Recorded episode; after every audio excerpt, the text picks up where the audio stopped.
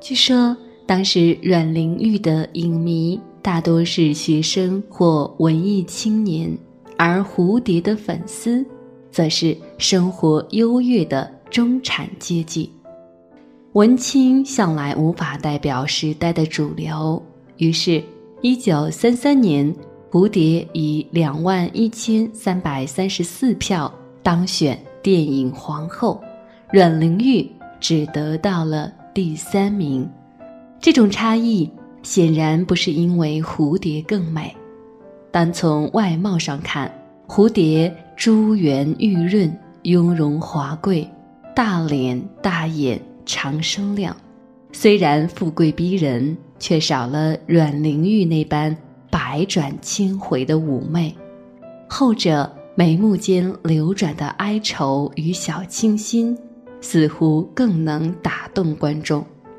只是美人到了一定段位，能出位的便不再是容貌的比拼，性情、处事、性格、教养。才华、气质，这些综合因素都会为一个女子加分或者减分。熟女蝴蝶显然更胜一筹。一九二四年，中华电影学校招生，一千多人应试。一个叫胡瑞华的十六岁姑娘很忐忑，家里最显赫的亲戚是父亲姐夫的哥哥。北洋政府内阁总理唐绍仪，这种血缘的迂回早已稀释了亲情的力度。怎样才能从千人之中脱颖而出呢？他灵机一动，别出心裁的梳了一个横 S 的发型，在左襟别了一朵大花，长长的耳坠。古雅的从耳垂上流泻下来，身着长裙、圆脚短袄，很复古的打扮，在密密麻麻的时装新女性中卓尔不群。他如愿以偿的成为中华电影学校第一期，也是唯一一期的学生，系统学习影剧概论、电影行政、西洋近代戏剧史以及。导演、化妆、舞蹈、唱歌等十多门课程，还有骑马、开车之类明星必杀技。从只有几个镜头的卖糖果的女孩到女一号，他积累着从量变到质变的能量。终于，秋善愿让胡瑞华破茧变为蝴蝶，成为邵逸夫哥哥。邵醉翁创办的天一公司的当家花旦，纵然天资再高妙，也没有人能够随随便便成功。蝴蝶后来在回忆录里说：“天一太过于从生意眼光出发，影片的娱乐性功能多于艺术性，且多数影片停留在宣扬旧道德，不合时尚潮流。”虽拥有一定的观众，却不能给观众回味的印象。别的女明星为情事苦恼时，他已经在考虑电影商业价值与艺术成就的统一，境界云泥。他颇有语言天赋，能说流利的粤语、闽南语、上海话，甚至为了学普通话，专程到北京。拜梅兰芳为师。一九三一年，有声电影取代默片成为主流。他主演了中国第一部蜡盘发音的有声电影《歌女红牡丹》。演戏配音时，在录音棚一待就是七个小时。虽然他自谦，论演技我是不如阮玲玉的，但深陷情伤的阮玲玉。付不出他这份功夫，所以他成为了影坛无人能及的一姐。她的头像变成最时髦的装饰，她穿的旗袍、戴的首饰，一出街便被拷贝。八卦杂志关注着她的一举一动，把她的打扮从头到脚分析给读者，以她作为最美丽女子的模板，甚至她的酒窝也成了美女的重要标志。她是一个懂得入世的美人，竭尽所能地扮演好社会名媛、公众人物的各种角色，而不是做个纯粹的演员。张恨水评价她为人落落大方，一袭女儿之态；性格深沉、机警爽利。如与红楼人物相比拟，则十之五六若宝钗，十之二三若袭人，十之一二若晴雯。一个淑女，懂进退，知分寸，温顺与坚韧兼有。理性与乖巧皆具，真爱自己也不妨碍他人，有谁不愿力捧呢？如果不是那三十箱毕生积蓄的丢失，她这辈子可能就安稳的和丈夫潘有生一起经营蝴蝶牌热水瓶，在平等的婚姻中终老了。三十个箱子把戴笠送进了他的生活。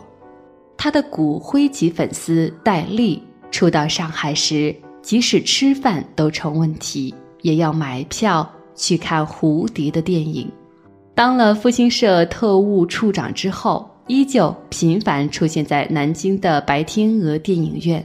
他乐呵呵地对人说：“蝴蝶的一举一动和一颦一笑都恰到好处，什么角色让他一眼就活了。”可真是中国特有的艺术之花，他的作品《歌女红牡丹》《火烧红莲寺》《啼笑姻缘》《空谷幽兰》，他久已熟烂。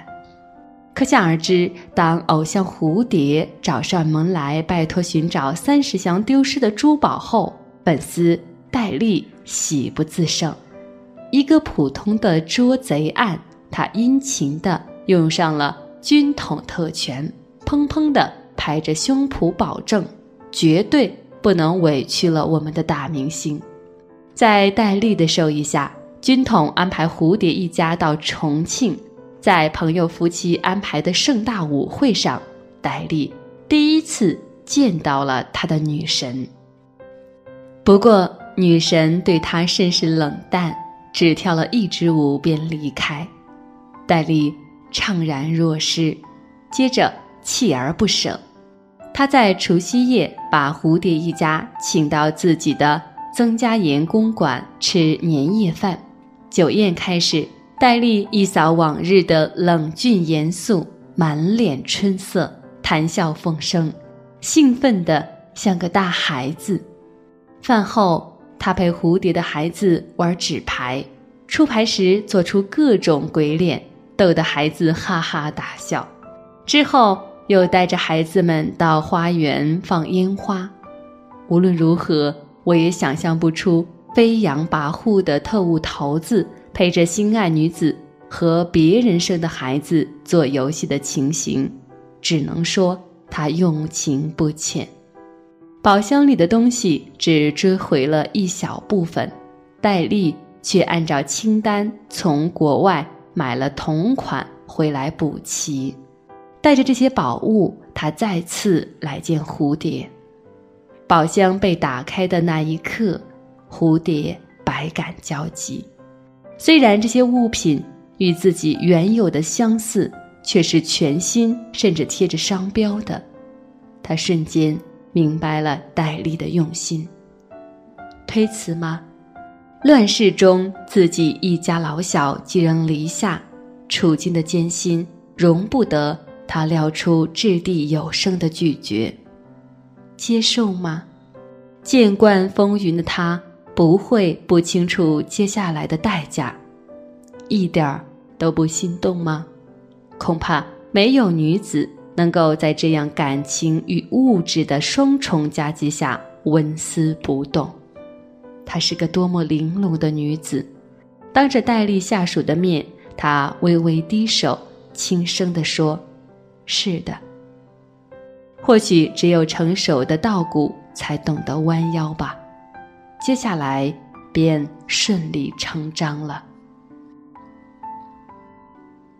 形同虚设的丈夫被打发在外经商，即使明知把妻子一人留在重庆是羊入虎口，可是看着两个年幼的孩子和白发苍苍的岳母，想到传说中戴笠的冷酷乖张，潘有生只能忍痛泪别。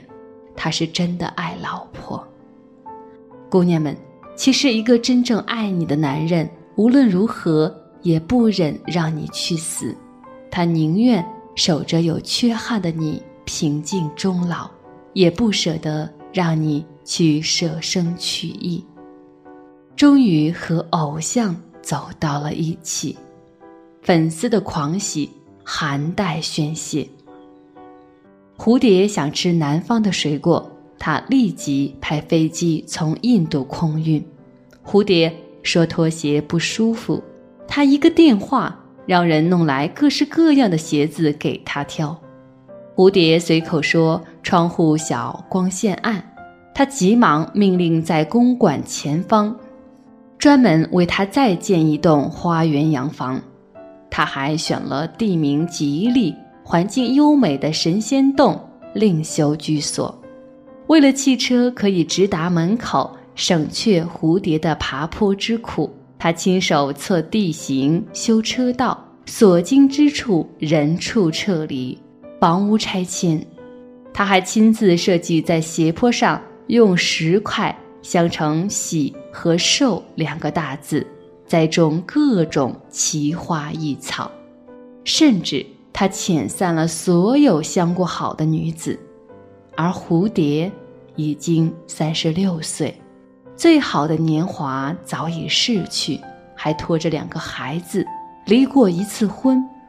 如果他愿意，比蝴蝶年轻美貌的女子很多。戴笠真的爱蝴蝶吗？有本书里，蝴蝶这样说：关于这一段生活，也有很多传言，而且以讹传讹。说蝴蝶也未吃亏，她的丈夫潘有生在外捞了一笔横财。现在我已年近八十，心如止水，以我的年龄也算高寿了，但仍感到人的一生其实是很短暂的。对于个人生活琐事，虽有恶传，也不必过于计较。紧要的是在民族大义的问题上。不要含糊就可以了。他还说：“我并不太在乎。如果我对每个传言都那么认真，我也就无法生存下去了。我和张学良跳舞的事情闹了近半个世纪，现在不都澄清了吗？”很聪明的回答，没有急切的辩白，也没有锱铢必较的抠字眼，没有摆事实讲道理。试图把一切交代清楚，更没有人言可畏的寻死觅活，明白却不点破，你设扣我入扣，欲语还休，这就是熟女的火候。一九四六年三月十七日，筹备着蝴蝶结婚的戴笠死于空难。随着飞机的爆炸声，一段是非莫辨的情感。化为尘埃。第一时间，她回到丈夫潘有生身边，两人迁居香港。她重登心爱的荧幕，但她很清楚，年过四十的自己不再是舞台上的主角。既然老去，就要演适合年龄身份的角色。于是，他改演中老年配角，虽然戏不多，但他依旧认真。平常心为他重新铸就了另一段辉煌，片约不断，和李汉祥合作的《后门》让五十二岁的她成为了第七届亚洲电影节最佳女主角。她和丈夫继续经营蝴蝶牌热水器，她的丈夫真是个宽厚而深爱她的男子，无论是在外的生意还是在家的生活，包括一双儿女的教育，她的丈夫都安排的妥帖周到。直到一九五九年，她的丈夫因肝癌躺在了病床上，那是蝴蝶最痛苦的日子。她瞒着丈夫的病情，轻松地劝慰他，和他一起计划病愈后去欧洲疗养，期待着奇迹的发生。一九五九年初秋的一个清晨，蝴蝶开了一罐丈夫爱吃的草莓罐头，丈夫像有预感一般拉过她的手，抱歉地说：“瑞华。”我实在有些对不起你呀，今后的日子还很长，两个儿女就靠着你一个人了。这次蝴蝶演惯了别人的悲喜，却哭不尽自己的哀伤。晚年，他改名潘宝娟，潘是对亡夫的纪念，宝娟。则是他儿时的乳名，人生渐行渐短，他越发返璞归真。他把家安在温哥华一座靠海的二十五层的公寓里，每天阳光掠过太平洋的波涛，照进他的阳台。他和老姐妹们打麻将、学英语、逛唐人街。还结伴去参观了好莱坞。一九八九年四月二十三日，他说：“蝴蝶要飞走了。”这是他人生留下的最后一句话。八十一岁的古稀老妇依旧有着诗意情怀。前些日子和做娱记的女朋友聚会，聊起娱乐八卦。和坊间传言，他一边用搅拌棒旋转着杯子里的冰心乐，一边若有所思地说：“其实女明星们会红很久的，都对人很温暖、很和善。一个人想红，最重要的其实是拎得清和不骄傲。”听他说着，我竟不觉想到了遥远的蝴蝶。成熟的标志不是会说大道理，而是开始去理解身边的小事，去体谅周遭的不得已。或许蝴蝶这样的熟女，才是深谙人世最好年华的女子。她们虽然不是最年轻水灵，却是蜜桃成熟时心境平和愉悦，不会对现实和感情有太多的条件反射。不会太敏感、太凛冽、太反骨，他们像秋天午后的阳光，剥离了春天的青涩、夏天的热烈以及冬天的寒酷，有着融化一切的温暖、静谧和性感。熟女们再也不会拧巴，她们明白与世界握手言和，不再为难自己和别人。最重要的是。他们懂得弯腰，